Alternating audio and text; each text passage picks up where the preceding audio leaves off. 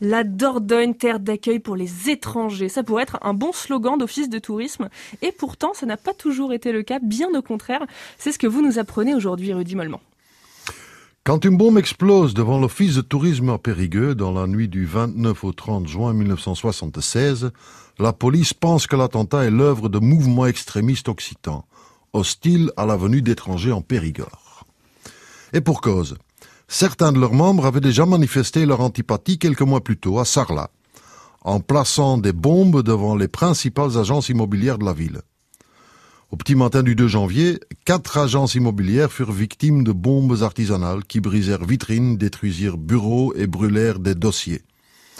Sur les vitrines d'autres agences, des slogans tels que Occitanie n'est plus à vendre ou Occitanie vaincra avaient été peints. Et c'est que quelques mois plus tôt, un différend avait dû être réglé déjà par la justice. Eh ben c'est bien ça, parce que fin février de cette même année, la justice de Bergerac devait se prononcer sur une affaire peu banale, pour l'époque.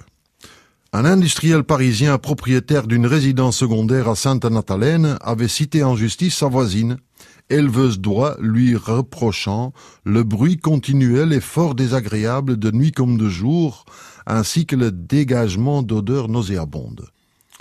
L'éleveuse, elle, se défendit élever des oies bien avant l'arrivée de son voisin, argumentant qu'il ne s'agit là que d'inconvénients normaux faisant partie de l'environnement rural. Son avis est partagé par la plupart des habitants qui reprochent aux touristes envahissant la région de faire monter les prix de terre et se conduire en Périgord comme en pays conquis.